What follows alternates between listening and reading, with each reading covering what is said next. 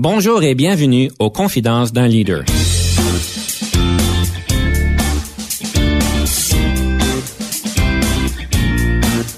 Ici Denis Lévesque, coach de cadre.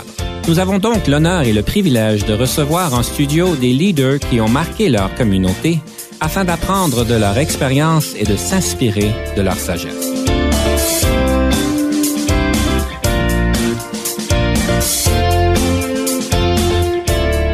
Bienvenue à l'émission. Aujourd'hui, nous avons le plaisir de recevoir en studio M. Mario Patry, qui est fondateur, notaire associé à Gagner Isabelle Patry, la femme et associée. Bonjour, M. Patry. Bonjour. Alors aujourd'hui, on parle de leadership. On a le plaisir de pouvoir se parler sur une thématique bien importante. Vous avez aussi des grandes réalisations en entreprise. Vous êtes un entrepreneur à cœur, si on peut dire.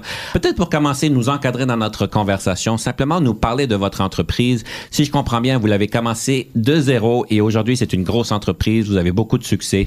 Alors peut-être nous mettre un peu euh, dans l'idée de où est-ce qu'on nous sommes, c'est quoi vous faites et c'est quoi l'entreprise? Oui, on l'a commencé, on le disait avant l'émission, au sous-sol des Laffman. Je me suis joint à Paul Gagné. Gilles Laflamme s'est joint à nous euh, en 78, euh, un an plus tard. Même à cette époque-là, on rêvait tous les trois d'un bureau de 25 notaires. Alors, ça n'existe pas au Québec. Ça n'existe encore pas aujourd'hui. Aujourd'hui, on est une trentaine au bureau. Ça n'existe encore pas aujourd'hui au Québec. Puis je ne comprends pas comment il se fait que ça n'existe pas. On a poussé ensemble le développement des spécialisations. Par exemple, le droit euh, corporatif. On a au bureau 1600 livres de minutes de petites, moyennes et plus grandes entreprises. On a des spécialistes, Michel Lafontaine, John Lapierre, qui ne font que du droit corporatif. Alors, si on veut devenir bon dans quelque chose, il faut en faire beaucoup. Euh, ils sont assistés de trois autres euh, jeunes notaires. On a une équipe euh, qui ne fait que ça. On a développé la spécialisation des successions. Bon, tous les notaires du bureau réfèrent leur succession à notre département de succession, ce qui fait que Isabelle Pelletier, qui dirige notre département de succession, aujourd'hui a acquis un niveau de savoir euh, élevé et les tribunaux la nomment comme liquidateur dans des euh, successions vraiment compliquées et, euh, où, il y a de, de grands différents. L'idée de tout ça, c'est toujours d'augmenter la qualité du savoir. Mireille Allary, s'occupe de notre droit agricole. Alors, on a un bureau à Campbell's Bay, on a un bureau à Elmer, on a un bureau à Buckingham. Alors, euh, toute cette section-là, elle développe euh, la vente pour taxes. Quand on est en équipe, qu'on est plusieurs, un notaire peut consacrer du temps, peut euh, à, développer des connaissances, à développer des expertises. Il n'est pas toujours pris dans son quotidien à, son, domaine de, de, demeurer généraliste. Alors, quand il y a des dossiers de succession, quand Mireille a des dossiers de succession, ça s'en va aux successions. Quand j'ai des dossiers d'agricole, ça s'en va. Alors, eux autres deviennent bons. Ils développent le droit municipal avec les ventes pour taxes. En ce moment, on est en train de mettre sur pied depuis un an et demi euh, un département de prévention et de règlement des différends. C'est tout à fait euh, nouveau. Euh, le Code de procédure civile depuis le 1er janvier 2016, dans son article 1, demande aux partis de considérer une alternative, de considérer d'autres modes de règlement que les tribunaux. Le code de procédure, c'est le mode d'emploi des tribunaux. Comment est-ce qu'on se présente, comment est-ce qu'on va là, les avis, les délais, la signification. Bon, vous avez un différent, les tribunaux sont là, le code de procédure est là. Mais la loi a dit, avant de vous d'arriver là, OK, euh, je vous demande de considérer la négociation, euh, la médiation, l'arbitrage ou tout autre mode euh, de prévention et de règlement des différends. Alors, nous, on a vu un, créneau là-dedans. Notaire Christian Kreitz a décidé de laisser tomber complètement sa pratique traditionnelle et de se dédier entièrement au règlement des différends parce qu'on est un groupe d'une trentaine de notaires, bon, 28, 29, ça va être 30 bientôt. Il y a deux stagiaires qui rentrent, puis ils vont finir par rester au bureau. Là. Euh, alors, euh, parce qu'on est une trentaine, à lui référer des dossiers dans lesquels on voit euh, des différents apparaître, mais ben, lui, il est capable de se spécialiser, il est capable de gagner sa vie. Exemple, l'année passée, 2017, on a ouvert environ 200 dossiers. Ça comprend des vis cachés, des problèmes de droit de passage, des problèmes de, euh, de, construction, des problèmes de négociation de bail. Et on en a réglé à peu près 75% Notre créneau, notre grosse force, en ce moment, ce qu'on travaille dessus, c'est les vis cachés. Parce que nous, les notaires, on est à la source de ça. L'acheteur achète une propriété, arrive chez lui, il y a comme six pouces d'eau dans la cave, il appelle son notaire. Bon, qu'est-ce que je fais, notaire? Ben, je te mets entre les mains de Christian. Christian évalue le dossier. C'est-à-dire qu'il regarde le droit, il regarde la jurisprudence. Dans l'exemple que je donne tout le temps, puis qui, euh, qui me plaît beaucoup, c'est Monsieur l'acheteur, racontez-moi, racontez-moi comment ça s'est passé, votre euh, achat de maison. Vous avez fait inspecter? Oui. Euh, quand la maison a-t-elle été construite? 1960. Bon. Là, vous avez de l'eau dans la cave. Oui. Quel genre de fondation avez-vous? Une fondation en bloc de béton ben, on va l'orienter, le monsieur. On va dire, j'ai cinq jugements qui disent que la vie utile d'une fondation en bloc de béton sur une maison, c'est 50 ans. Vous êtes passé date un peu, là. Ça fait que baissez vos attentes? On va peut-être demander juste une petite membrane puis du goudron, 3 4 000 pièces. Puis vous, vous étiez à 25 000, Puis quand les attentes sont très hautes, alors évidemment, le contracteur de l'acheteur lui dit, il y a 25 000 pièces de dommages. Le contracteur du vendeur me dit, il y en a 5 000. Nous autres, on a des évaluateurs. On, réfère le dossier à des évaluateurs indépendants qui, qui ont un, code d'éthique et d'évaluation qui nous disent, bon, ben garde, la question en litige, là, ça vaut 12 782 pièces.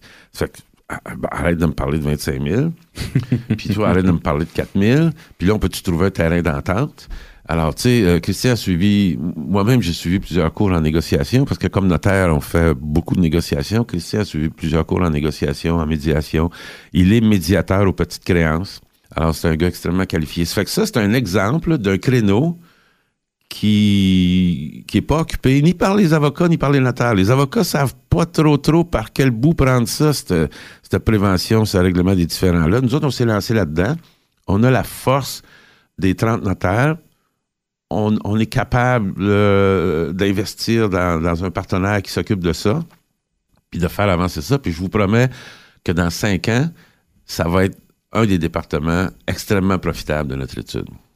Ben, c'est intéressant parce que vous avez en fait une vision dès le début. Parce que si je comprends bien, ça fait une quarantaine d'années que, vous que l'entreprise est en existence. Déjà 40 ans, oui, ça va vite.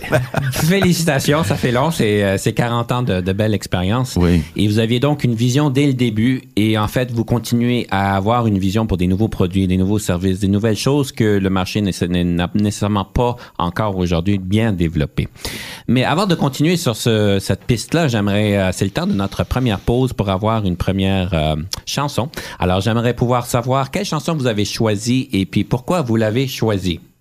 Alors, c'est la chanson de Charles Lebois, euh, Ordinaire. C'est un, premièrement, c'est un chef-d'œuvre. Puis deuxièmement, euh, cette chanson-là raconte une belle histoire. Alors, euh, j'aime bien cette chanson-là. Alors, nous allons donc écouter Robert Charlebois avec la pièce Ordinaire et ensuite nous prenons une petite pause. Suis un gars ben ordinaire.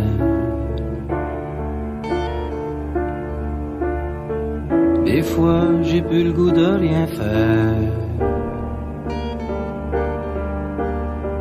Je fumerais du pot, je boirais de la bière. Je ferais de la musique avec le gros Pierre. Mais faut que je pense à ma carrière. Je suis un chanteur populaire.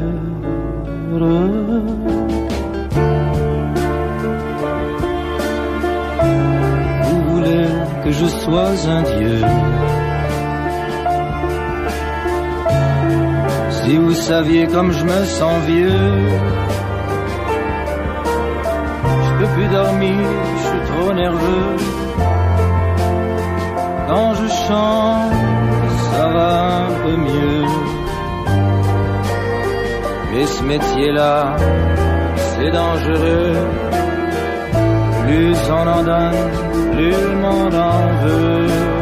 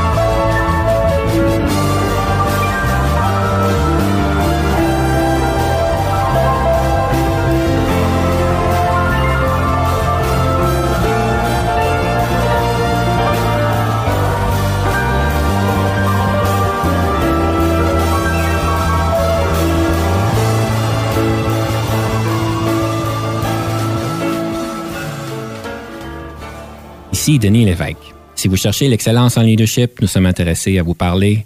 Venez nous visiter à solutionoptigestion.ca. De retour à l'émission, nous sommes aujourd'hui avec M. Mario Patry, qui est le fondateur et aussi le notaire et associé de Gagné Isabelle Patry Laflamme et associé. Nous parlions euh, juste avant la pause que vous avez une belle expérience de 40 ans, mais plus d'une manière plus importante, je pense qu'il est important, c'est que vous reconnaissez des opportunités dans le marché. Vous aviez dit que, en fait, dans ce temps-là, il y a 40 ans, et même encore aujourd'hui, des bureaux de notaires n'existent pas. Les notaires semblent travailler d'une manière indépendante ou à peut-être deux, trois associés, mais pas de la même envergure dans laquelle vous avez créé l'entreprise. Vous avez reconnu une nouvelle opportunité dans le marché quand vous avez parlé de la différence au, au niveau de la négociation des différences ou des ententes quand il y a des différends. En tant que leader et en tant qu'entrepreneur, un des rôles que nous avons, c'est certainement d'aller chercher cette vision dans le marché, c'est d'aller chercher, voir c'est quoi les opportunités. Qu'est-ce qui vous a dit au début que c'était quelque chose qui était pour fonctionner? Comment est-ce que cette idée-là vous est, vous est venue dès le départ? c'est une bonne question. Euh, Premièrement, quand, j'ai fait mon cours de droit, je, suis allé à, l'aide juridique faire un stage de trois mois pendant euh, ma troisième année de droit. Et euh, j'ai pas trop euh, apprécié le, le, le, le choix après ta troisième année de droit de devenir soit avocat, soit notaire. Alors, les avocats c'est toujours la confrontation. C'est toujours mon père est plus fort que le tien. J'ai des meilleurs arguments que le tien. Puis si tu peux te faire lancer, si, tu peux lancer à ton adversaire, euh, tu sais, des courbes à la dernière minute, euh, tu te gênes pas pour le faire. Nous autres, les notaires, on est, les juristes de l'entente. Tout ce qu'on veut, c'est une transaction propre, euh, bien faite, bien encadrée juridiquement. Dans 98% de nos dossiers, les actionnaires sont heureux, les héritiers sont contents de la façon dont on a réglé ça, les acheteurs euh, d'édifices commerciaux, les acheteurs de maisons, les vendeurs, tout le monde est heureux dans nos transactions. On fait affaire avec des gens qui veulent arriver à une conclusion correcte et euh, on, est là pour les accompagner, pour les aider, pour les encadrer juridiquement. Ça, ça me plaisait beaucoup. Et, ensuite, euh, avec Paul Gagné puis Gilles Laflamme, qui sont mes, associés du début, on, a toujours rêvé à... Bon, on, avait des, clients qui, avaient des compagnies, puis bon, on n'était pas les champions là-dedans. Ça fait qu'on est, on est allé chercher une championne, on est allé chercher Michel Lafontaine. Puis ensuite, ça a commencé à grandir, ça, cette affaire-là. Puis là, on, tout simplement, euh, ce qui m'a porté vers le notariat, c'est aussi euh, mon mentor qui était Lambert Gibault. Quand j'étais plus jeune, j'avais 14, 15, 16 ans, euh, vous entendez beaucoup parler de la juge Gibault de Stacy qui vient de publier un livre. Bon, son père était notaire et son père était voisin de chez moi et c'était un homme extraordinaire. C'était un intellectuel. Et, je, le regardais euh, arriver de travailler, partir. Euh, j'aimais ce que je voyais. Alors, j'ai beaucoup apprécié cet homme-là. Et euh, c'est lui qui m'a, avec ça dans le fond de ma tête, mon expérience à l'aide juridique, j'ai dit bon, moi c'est c'est le notariat mon affaire. Et oui, le notariat, mais avec un sens des affaires aussi. Euh, Gilles Laflamme, c'est un gars qui a un bac en commerce, qui a été élevé dans une famille d'épiciers. Euh, les épiceries La Flamme, les, euh, IGA. Et euh, Paul Gagné aussi, ça a été élevé dans une famille d'entrepreneurs. Son, son, son, père et son grand-père étaient entrepreneurs dans la région de des manufacturiers de meubles dans la région de Victoriaville. Puis moi, j'avais cette fibre-là aussi.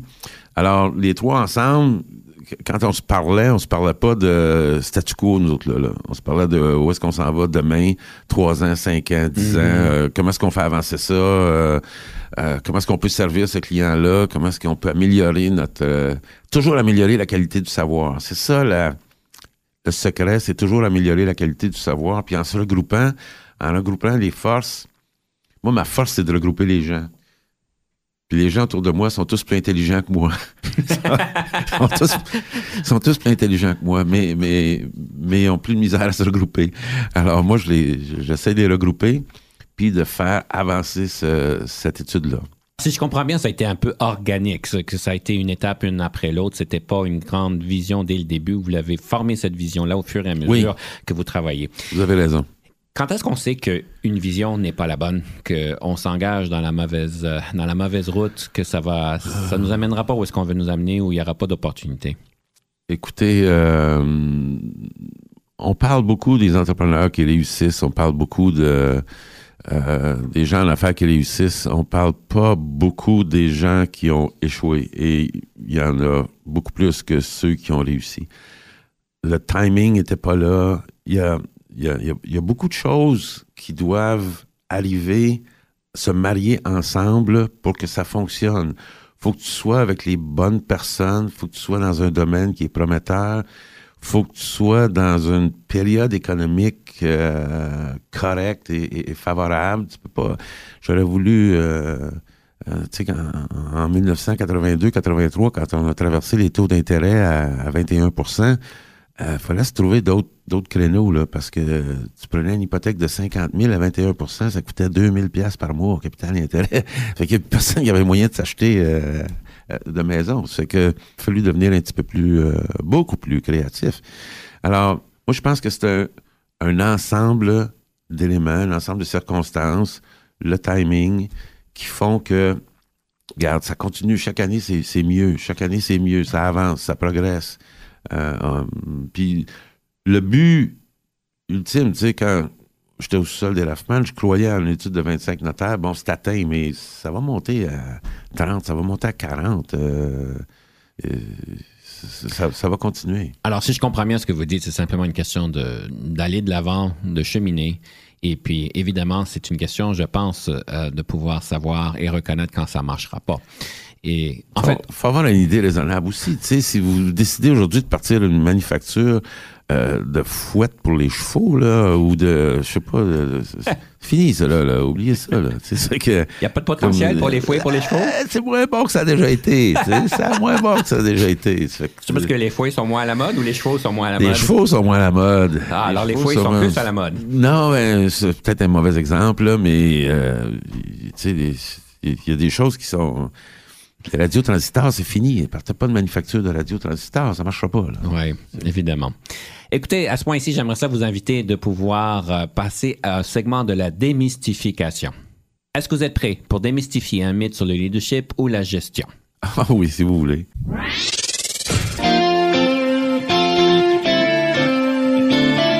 Alors, quel serait le mythe que vous voudriez démystifier aujourd'hui?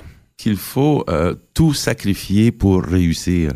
Moi, je pense que tout sacrifier dans le sens que les gens nous disent ah j'ai pas eu de vie de famille n'ai pas j'ai travaillé 70 heures par semaine pendant alors j'ai comme sacrifié complètement ma vie je pense que c'est pas nécessaire. Je pense que il y a un équilibre qu'il faut garder. Moi je me dis que si je suis pas capable de bien faire entre 8 heures le matin et 6 heures le soir parce que quand j'étais jeune j'étais toujours à la maison pour passe partout ça, me donnait, la chance de, souper, puis après ça, on donnait le bain aux enfants. Puis bon. Mais j'étais chez nous, le soir puis fin de semaine, je travaillais pas. Il y a un de mes clients qui m'a déjà dit, je vous raconte une petite anecdote. Alors, il y a une usine euh, à Gatineau, puis il y a une usine en Allemagne. Ils fabriquent des, du papier absorbant.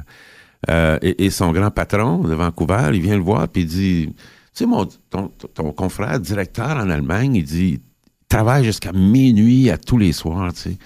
Fait que là, mon client, il répond à son boss, il dit Écoute, assure-toi qu'il ne prend pas de décision avec mon argent après 6 heures le soir, tu sais. Comme quand à 6 heures, là, si t'as pas réussi à faire ce que tu avais à faire, c'est parce que tu perds ton temps ou, tu sais, euh, 9, 10 heures d'une journée, là, euh, tu devrais être capable de gagner ta vie. Là.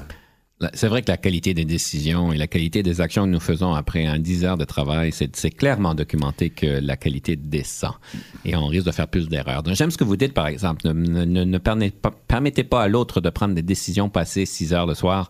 Euh, il est aussi bien d'attendre au lendemain. Avec mon argent, tu sais. Avec mon argent. Alors, c'est vraiment rafraîchissant parce qu'évidemment, beaucoup de monde pense qu'en fait, c'est un mythe, euh, que, en fait, c'est une je sais pas, c'est quelque chose que beaucoup de monde pense. Dites-le, dites-le, qu'est-ce que le monde pense? Le monde pense qu'il faut travailler fort pour pouvoir oui. avoir de, une réussite, puis je présume oui. qu'il faut quand même travailler plus ou moins fort, ben, mais, mais pas sacrifier tout. Non, il y a, y a un, un, bout que j'appelle pas du travail, puis je, je m'amuse euh, à, à, dire ça, c'est que ton hamster arrête jamais, là. Hmm. Le hamster tourne. Même si tu es à la maison, bon, tu, tu- tu te détends, tu donnes le bain aux enfants, puis tout ça. Mais euh, il y, a- il y a toujours... Ton hamster est toujours... T'es un hamster de l'entrepreneur, là. Il arrête pas, là. Ouais. OK? Il arrête pas vraiment. Là. Puis t'as des personnes, de mes clients que je connais, qui ont un hamster qui court particulièrement vite. Puis il y en a d'autres qui courent un peu moins vite. Bien évidemment. Mais, voilà. Mais écoutez, on va prendre une petite pause avec la deuxième chanson, simplement pour euh, continuer. Et la deuxième chanson, quel est le titre et la chanson que vous avez choisie et pourquoi? C'est la chanson de Claude Léveillé, euh, Frédéric. Pourquoi? Parce que moi, j'entendais des... Quand tu prends des... Tu fais ton université en Ontario, t'as pas de cours de gestion, t'as pas de cours de... T'as de la comptabilité, t'as tout ça. Mais il me disait, il y a une culture d'entreprise. Je dis, tu sais, nous autres, un, un petit bureau de notaire, là, on était à 8, 9, 10, on est monté jusqu'à 28. Non, non, une culture d'entreprise, ça existe. Chez nous, la semaine, cette semaine, là, tous ceux qui ont des enfants sont partis en vacances. C'est la semaine de relâche. Fait que comptez pas sur les, gars et les filles qui ont des enfants. La semaine de mars, c'est parti. Puis la culture d'entreprise, on, a des familles, puis on s'occupe de nos familles, puis on se parle de nos enfants, puis on, on se parle pas de... C'est ça. Il y, a- une culture d'entreprise, puis Frédéric, c'est une, belle... euh, c'est belle, un beau témoignage de ça. Donc, nous écoutons Claude Léveillé, Frédéric, et nous prenons une petite pause. Je me fous du monde entier quand Frédéric me rappelle les amours de nos vingt ans, nos chagrins, notre chez-soi, sans oublier les copains des perrons, aujourd'hui dispersés aux quatre vents. On n'était pas des poètes, ni curés, ni malins, mais papa nous aimait bien. Tu te rappelles le dimanche, autour de la table, ça riait, discutait, pendant que maman nous servait. Mais après, après la vie t'a bouffé comme elle bouffe tout le monde, aujourd'hui ou plus tard, et moi j'ai suivi. Depuis le temps qu'on rêvait de quitter les vieux meubles, depuis le temps qu'on rêvait de se retrouver tout fin seul. T'as oublié Chopin, moi j'ai fait de mon mieux. Aujourd'hui tu bois du vin, ça fait plus sérieux. Le père prend un coup de vieux, et tout ça fait des vieux. Je me fous du monde entier quand Frédéric me rappelle les amours de nos vingt ans, nos chagrins, notre chez-soi, sans oublier les copains des perrons, aujourd'hui dispersés aux quatre vents. On n'était pas des poètes, ni curés, ni malins, mais papa nous aimait bien. Rappelles le dimanche, autour de la table, ça riait, discutait, pendant que maman nous servait. Mais après, après ce fut la fête, la plus belle des fêtes, la fête des amants ne dura que printemps, puis l'automne revint, cet automne de la vie. Adieu bel arlequin, tu vois, qu'on t'a menti, crouler les châteaux, adieu non clair de lune, après tout faut ce qu'il faut pour s'en tailler une, une vie sans argument, une vie de bon vivant. Je me fous du monde entier quand Frédéric me rappelle les amours de nos vingt ans, nos chagrins, notre chez-soi, sans oublier les copains des perrons, aujourd'hui dispersés aux quatre vents. On n'était pas des poètes, ni curés, ni malins, mais papa nous aimait bien. Rappelles le dimanche, autour de la table, ça riait, discutait, pendant que maman nous servait.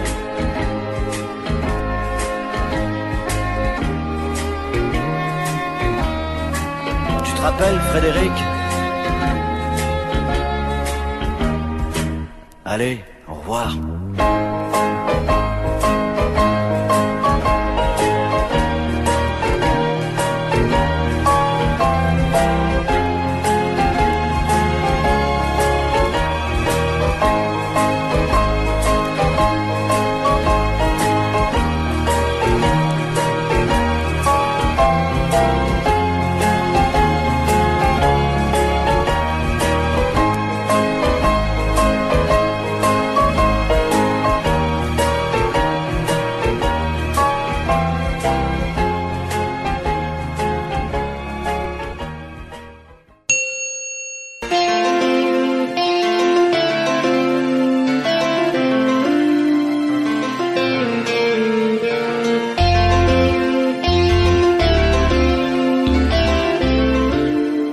De retour à l'émission avec M. Mario Patry, qui est fondateur, notaire associé de Gagné Isabelle, Patry Laflamme et associé.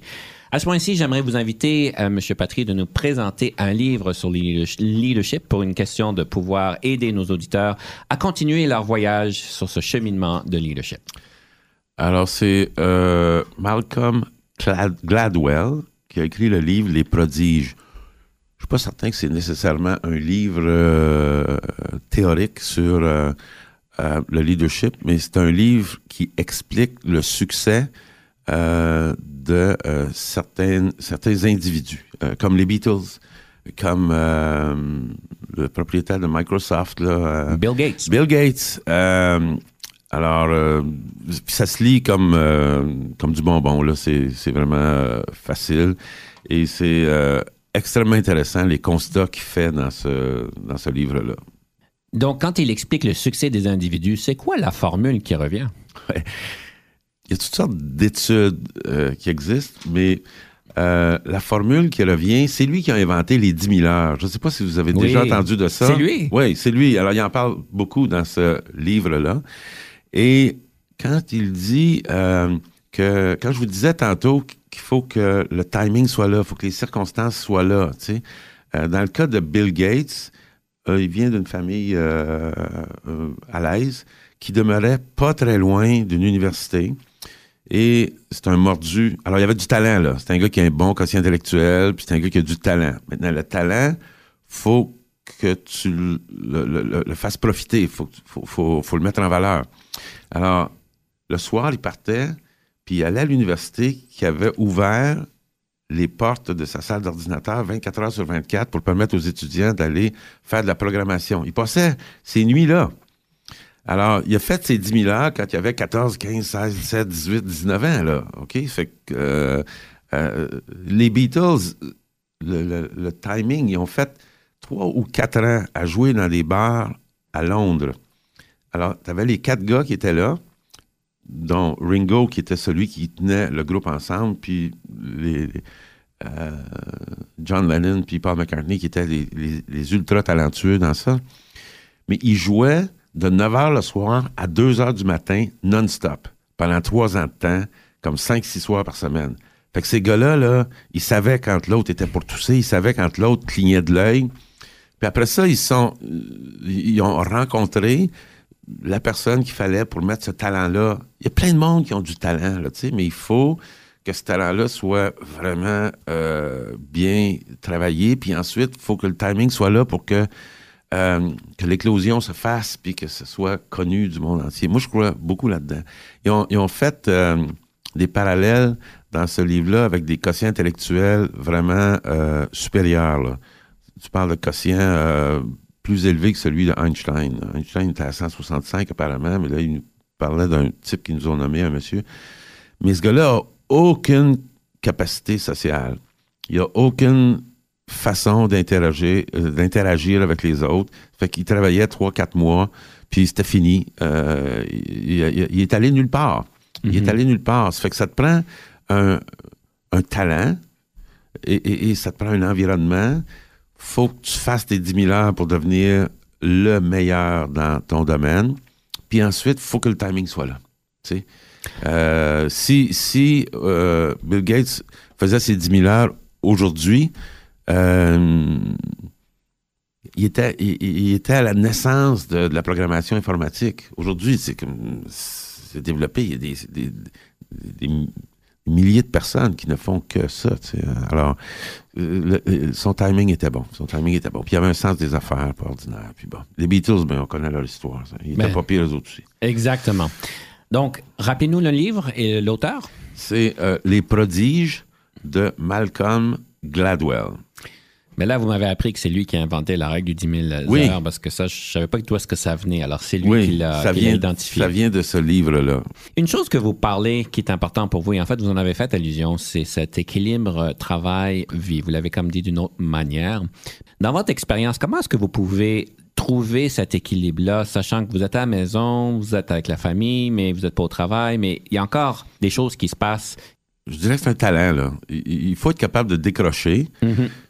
Tu décroches jamais complètement, là. OK? Mais quand tu vas, quand tu vas te coucher le soir, faut que tu sois capable de t'endormir, là. Faut que tu sois capable de passer des bonnes nuits parce que, tu sais, puis un petit peu d'ordre, de discipline. euh, tu sais, moi, je dis tout le temps à la blague, euh, les clients veulent faire des réunions le midi. Je dis, écoutez, les gars, vous voulez vous réunir le midi, c'est bien correct, mais faites-moi venir un lunch parce que moi, dans la vie, je déjeune, je dîne, puis je soupe. Alors, vous me ferez pas travailler sur l'heure du midi si je vais pas manger. Oubliez ça. Et ils trouvent ça drôle, puis ils, ils- ils me font, euh, ils, ils me font venir un lunch, c'est correct. Ils font venir un lunch à tout le monde. Alors, euh, non, ça prend un talent, ça prend un- une capacité. Je vois des hommes d'affaires euh, qui euh, ils gèrent des entreprises beaucoup plus importantes que, que la nôtre, qui ont des sommes importantes en jeu, qui prennent des risques euh, fantastiques et euh, ils sont capables de faire ça. Ils sont, ils sont capables, autrement tu vas mourir. Euh, Mm. tu le feras pas, là. Tu vas, tu- après, après cinq ans, tu vas avoir fait trois crises cardiaques, puis euh, tu vas être fini. Il faut que tu, capa- sois capable de décrocher, puis de d'aimer ça aussi. Tu sais, quand t'aimes Mhm. ce risque-là, quand t'aimes... Euh, moi, faire du développement comme dans prévention et règlement des différends, c'est c'est du gâteau, là. C'est, que du plaisir, là. C'est comment, OK, on va aller prés- présenter ça au Centre des jardins entreprises. On va aller présenter ça à... à- puis là, on, on- Christian il fait un PowerPoint. euh, Christian Kreitz qui s'occupe de ça, nous fait un PowerPoint. Puis là, on, on critique ça. Puis ben, OK, OK, on va présenter ça sous cet angle-là. Ça va être plus facile. Là, on se lance dans le domaine de la construction. Moi, t'es excité, là. Mhm. Moi, je pars de m'en aller au bureau tous les matins en sifflant encore, là. Puis j'ai comme 60 ans passés, là.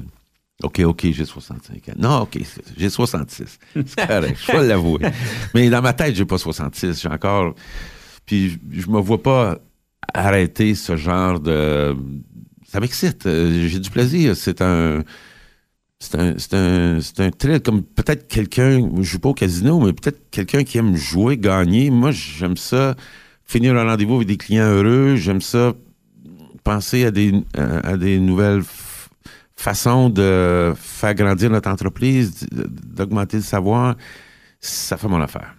Tout ça nous amène à la, au prochain segment qui est le segment de la rafale. Alors, je, je vous rappelle, la rafale, c'est une opportunité en tant que leader de pouvoir répondre à 13 questions. Vous avez 6 minutes pour répondre. Alors, évidemment, c'est important de prendre tout le temps qu'on nous accorde sans en prendre plus. Et évidemment, de prendre le plus proche du 6 minutes. Alors, on fait pas ça en 2 minutes, évidemment. Mais vous avez 13 questions, 6 minutes. Est-ce que vous êtes prêts? Oui, je suis prêt, allez-y.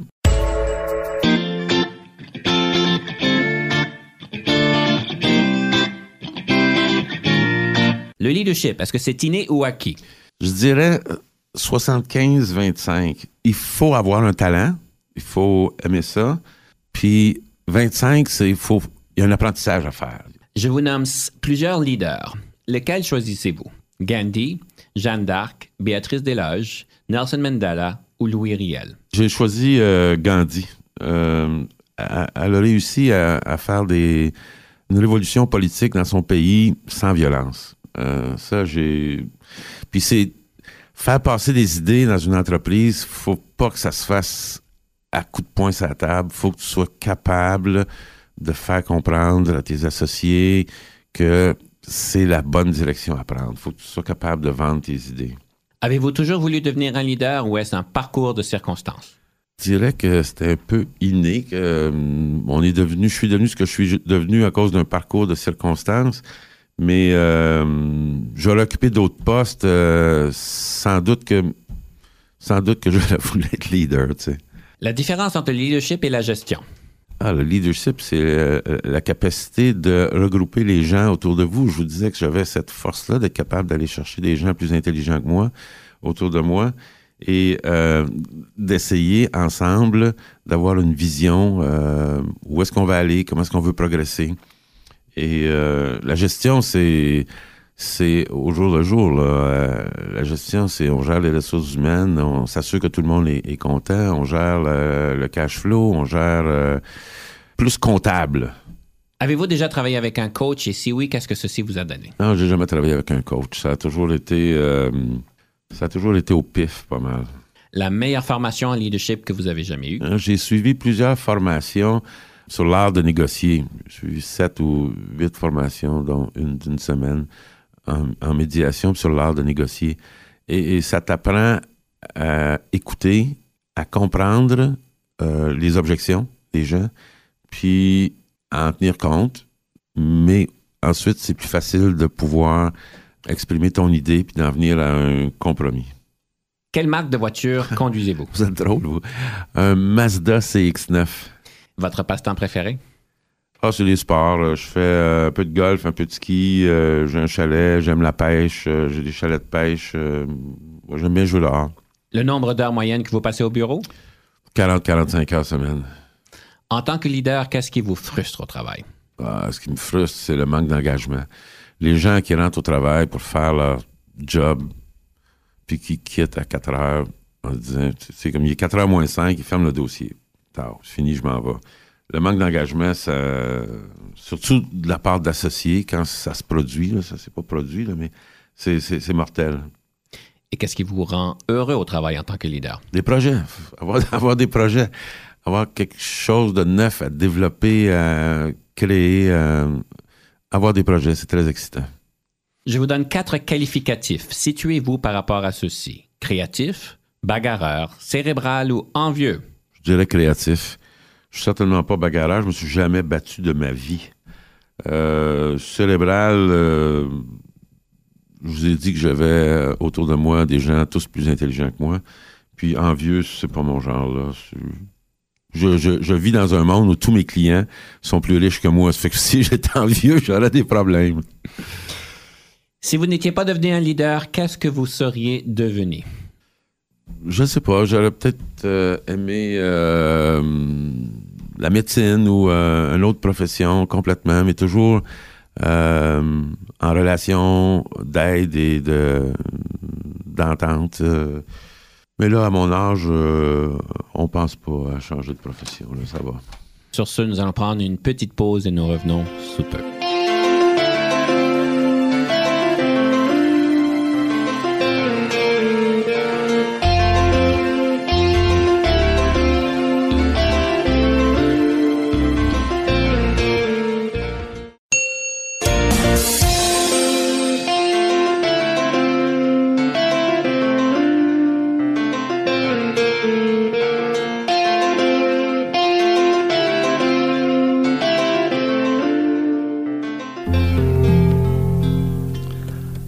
Voisine de nous autres parce qu'on avait douze enfants. Changer son fusil d'épaule depuis qu'elle en a autant. Attends-moi, petit tu vas tomber si je suis pas là. Le plaisir de l'un, c'est de voir l'autre se casser le cou.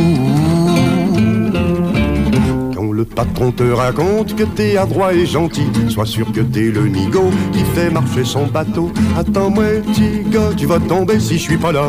Le plaisir de l'un, c'est de voir l'autre se casser le cou. Jeune, il est joli, il est riche, il est poli. Mais une chose l'ennuie, c'est son valet le génie. Attends-moi, petit gars, tu vas tomber si je suis pas là. Le plaisir de l'un, c'est de voir l'autre se casser le cou. L'argent est au bas de l'échelle et le talent par en haut. C'est pourquoi personne en haut, pourtant la vue est plus belle. Attends-moi, gars, tu vas tomber si je suis pas là. Le plaisir de l'un, c'est de voir l'autre se casser le cou. Parce que j'avais pas de manteau, j'ai pris la peau de mon chien. Tu vois qu'il n'y a pas plus salaud que moi qui chante ce refrain. Attends-moi, petit gars, tu vas tomber si je suis pas là. Le plaisir de l'un, c'est de voir l'autre se casser le cou. Quand on me dit va à droite, c'est à gauche que je m'attelle. Vous qu'aux enfers on rejette, on s'en verra peut-être au ciel. Attends-moi, petit gars, tu vas tomber si je suis pas là. Le plaisir de l'un, c'est de voir l'autre se casser le cou. Couplet censuré. La veille des élections, il t'appelait son fiston. Le lendemain, comme de raison, il avait oublié ton nom. Attends-moi, petit gars, tu vas tomber si je suis pas là. Le plaisir de l'un, c'est de voir l'autre se casser le cou. Quand monsieur le curé raconte que la paroisse est pleine d'impies, c'est pas à cause des péchés, c'est que les dîmes sont pas payées. Attends-moi, gars, tu vas tomber si je suis pas là. Le plaisir de l'un, c'est de voir l'autre se casser le cou. Alors, nous venons d'écouter Félix Leclerc, Attends-moi, Tiga. Pourquoi vous avez cho- choisi cette chanson-là? Ah, il nous reste. Je, je constate que dans le monde des affaires et dans la société canadienne-française, il y a encore ce, ce mythe qui existe euh, que les gens d'affaires euh, sont pas des gens honnêtes. Ou, ou- aussitôt que quelqu'un réussit, on cherche la bête noire, on cherche. Euh, ah, il doit y avoir quelque chose qui marche pas là-dedans. C'est notre vieille culture euh, judéo-chrétienne qui me fatigue un peu là. Réjouissons-nous du succès de nos de nos pères. Moi, je me réjouis du succès de mes clients. Je suis content. Ils ont pris des risques, ils ont fait des choses. Alors, apprenons euh, à, à nous réjouir des succès de nos euh, de nos pères. Une chose que j'aimerais pouvoir aborder, c'est ce grand concept aujourd'hui qui est très présent en entreprise, dans les organisations, c'est la question de la relève. Et je sais que dans votre situation, vous avez bien orchestré une relève et en fait, vous êtes en phase, si je peux dire, de pouvoir laisser la voiture, l'engin aux autres. Vous êtes en, processus de transition, si je peux, si je comprends bien. Et vous avez bien identifié une relève. Comment est-ce que vous avez fait ça? Comment ça fonctionne? Et surtout quand on parle d'une entreprise qui est la vôtre, que vous avez fondée, je peux juste présumer que les enjeux sont encore plus élevés et les émotions encore plus fortes. Alors, les émotions sont très fortes. Les jeunes notaires, quand j'avais 40 ans, on s'est associé avec des jeunes notaires, on a embauché des jeunes notaires. Puis aujourd'hui, ils ont 40 ans, ces jeunes notaires-là. Ils ont 45 ans. Ils ont 20 ans de notariat en arrière de la cravate, 20 ans à nous voir regarder, Paul, Gilles et moi, à nous voir aller euh, gérer le bureau. Puis à un moment donné, ils ont, goût, ils ont le goût de prendre le volant. Alors, ça fait quatre ou cinq ans où on a fait une transition. On a créé un comité de gestion et c'est la génération qui me suit que nous avons embauché. Il y a une autre génération après, disons qu'il y a une génération de 45, 40, 45 ans. Il y a une génération de 30, 35, puis il y a une autre génération de 25. Alors, ces gens-là, ça monte dans l'entreprise, mais là, euh, ça fait 20 ans qu'ils sont avec nous autres. Ils veulent avoir les mains sur le volant, mais là, ils disent, euh, oui, oui, mais moi, je vais mettre les mains sur le volant, mais vous autres, euh, les aînés, gardez le pied sur l'accélérateur, parce qu'on est, on génère des clients quand même, puis on est, on, on est quand même respecté dans le milieu des affaires, puis les gens aiment faire affaire avec nous. Alors, on garde le pied sur l'accélérateur. Est-ce que c'est difficile pour celui qui doit enlever ses mains du volant? C'est extrêmement difficile parce que on a toujours mené cette entreprise-là à notre façon, euh, en, en se distribuant des tâches, puis en, euh, en avançant.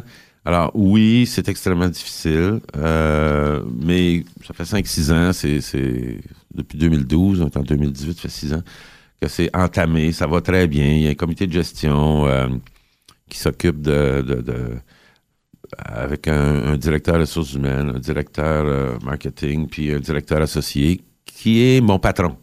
J'ai Mhm. Jean-François Gagné, qui est directeur associé chez nous, le fils de Paul, un des fondateurs, euh, dont je vous parlais tantôt.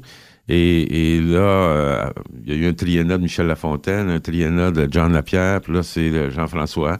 Puis, il va teinter la gestion de l'entreprise à son image. C'est un gars extrêmement posé, intelligent, euh, un bon rassembleur. Alors, il faut, il faut suivre ça. Puis, à un moment donné, il faut lâcher prise. C'est ça qui est extrêmement difficile, c'est de lâcher prise. Bon, ça a pris un an, deux ans, trois ans. Il me semble, de mon point de vue, que j'ai pas mal lâché prise. C'est plus nous qui gouvernons, là, les, les anciens, mettons ça comme ça, les seniors. Eh, La question peut-être peut-être plus difficile, c'est quand une décision de ceux qui prennent la relève va entre guillemets à l'encontre de ce que vous feriez, sachant que c'est le temps pour eux d'assumer leur propre direction. Comment est-ce qu'on fait quand on a une idée différente qui semble qui fonctionnerait bien mieux et qu'on doit laisser aller parce qu'en fait, le plus qu'on reste engagé, le moins qu'on laisse aller et le moins que la relève euh, peut bien fonctionner. Alors, chez nous, il y a 11 associés. Si votre idée était aussi extraordinaire, vous auriez été capable de la vendre avec conviction à vos 11 associés, ce qui n'est pas arrivé. Alors, une société à 11 personnes comme ça, j'ai un vieil avocat d'Ottawa qui, me- qui me dit, l'important, c'est everybody needs to be equally unhappy. Fait que tout le monde, faut qu'il soit également malheureux.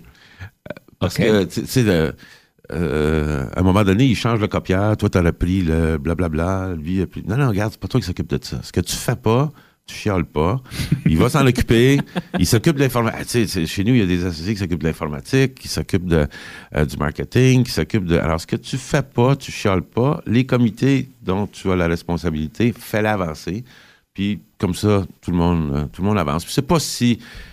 Tes associés prennent pas des décisions imbéciles. C'est pas si difficile que ça de vivre avec des, décisions qui sont pas euh, qui sont pas les tiennes. Tu t'arranges à la majorité. Comment est-ce que vous faites pour prendre ce temps-là et combien de temps que vous prenez pour réfléchir? J'ai vu ça, que vous faisiez ça. Premièrement, euh, quand je vous dis on déjeune, on dîne, on soupe, souvent on dîne euh, deux, trois associés ensemble. Puis, veut, veut pas, euh, la conversation se tourne vers où est-ce qu'on veut aller. Puis, les, idées se bousculent dans ta tête. À un moment donné, il faut que tu arrêtes une demi-heure. C'est quand même long, une demi-heure. Hein? Et tu mets ça sur papier, puis tu, tu présentes ça à un de tes associés en qui t'as... C'est Gilles Laflamme, ça fait 40 ans que je travaille avec Gilles. Euh, puis on s'est jamais... Il jamais eu de prise de bec dans 40 ans. Là. C'est un gars extrêmement raisonnable, euh, extrêmement gentil, euh, super intelligent. Il a- des très, très belles qualités. Ça fait que là, tu sais, je vais tester mon affaire avec Gilles. Donc, si je comprends bien, vous avez quand même créé des espaces, que ce soit pour le dîner ou d'autres choses, où est-ce que vous ressemblez avec euh, vos pairs, vos associés, pour pouvoir discuter, donc réfléchir ensemble?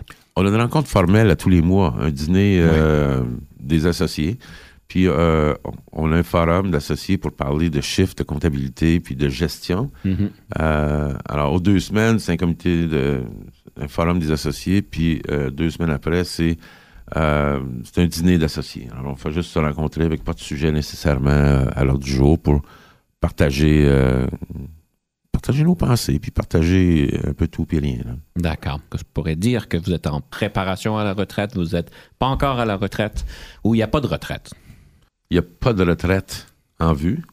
Je vous le dis, je, je m'en vais au bureau en sifflant tous les matins, puis je vois pas. euh, j'ai une belle équipe de jeunes autour de moi. Euh, on a des jeunes notaires qui nous donnent des coups de main dans nos dossiers. Là. Euh, tu sais, Mathieu Turpin qui travaille avec moi, qui est un petit gars parfaitement bilingue, une belle plume. Puis euh, je m'en vais au bureau en sifflant tous les matins. Ça fait que euh, oui, j'aime jouer au golf, mais je joue au golf cinq jours semaine, non. J'aime skier, skier cinq jours semaine, non. Ça fait que je prends un peu de temps, mais je planifie pas de retraite à court ou bon à moyen terme. À un moment donné, la santé va me rattraper. Je, je suis chanceux parce que j'ai encore une très bonne santé. Euh, ça va sans doute me rattraper à un moment donné, puis ça va me faire ralentir, mais pour l'instant, euh, j'aime encore ça, j'ai encore beaucoup de plaisir. fait que, ça- enlevez-moi pas mon plaisir. là. Ben, fantastique. On, on redéfinit un petit peu le, le fameux Freedom 55 qui a été introduit dans quoi, les années 69, où est-ce qu'on devrait prendre une retraite à 55 ans pour se retrouver à la maison et rien faire. Ici, on vit dans une région où euh, les gens prennent leur retraite à 55 ans et, ils commencent à compter. Il me reste 4 ans à faire. Il me reste 3 ans à faire. T'es-tu en prison, là? Qu'est-ce qui se passe, là? T'as plus de fun, là? Moi, j'ai jamais pensé qu'il me restait 4 ans, 3 ans. Les jeunes notaires qui ont pris la relève nous ont dit, bon, ben, notaire Patrick, quand allez-vous prendre votre retraite? Je, vais- vous laisser savoir. Je vais vous laisser savoir. Je, je vais vous en parler. Je vais vous en parler quand ça va être le temps. En attendant, je suis là 40 heures semaine, puis bon, on s'amuse. Ce que j'aimerais faire à ce point-ci, vu que nous arrivons à la fin de notre émission, c'est de parler d'une citation sur le leadership, question de pouvoir inspirer nos auditeurs. Alors, cette citation, ça serait quoi? C'est un, un que euh, j'ai vu sur une bâtisse, un institut du mentorat. Citation de Isaac Newton qui dit, c'est en anglais, je m'excuse, I have seen further than others, it is by standing upon the shoulders of giants. Alors, j'ai réussi à voir plus loin que les autres, c'est en me tenant debout sur euh, les épaules de, géants. Alors, ça, je trouve ça ex- extrêmement inspirant d'être capable de profiter de. Tu sais, moi, je, me suis tenu sur les épaules de Lambert Gibault dans le temps. Et je voyais son affaire, puis euh, je trouvais ça vraiment intéressant. Alors, inspirons-nous euh, des, des gens qui ont, qui ont bien fait autour de nous, puis euh, essayons de amener ça dans nos entreprises respectives pour euh, les faire profiter. Monsieur Patrice, ce fut un grand plaisir. Aujourd'hui, nous avons donc exploré euh, le leadership avec un peu une nuance d'entrepreneuriat. Euh, je vous souhaite donc, chers auditeurs, de pouvoir réfléchir à la question des mentors. Si vous avez quelqu'un que vous pourriez vous associer, apprendre d'eux pour pouvoir augmenter euh, la distance dans laquelle vous regardez dans le futur. Monsieur Patrice, ce fut un grand plaisir de vous recevoir en studio Le aujourd'hui. plaisir a été tout à fait partagé. Merci beaucoup. Et à la prochaine.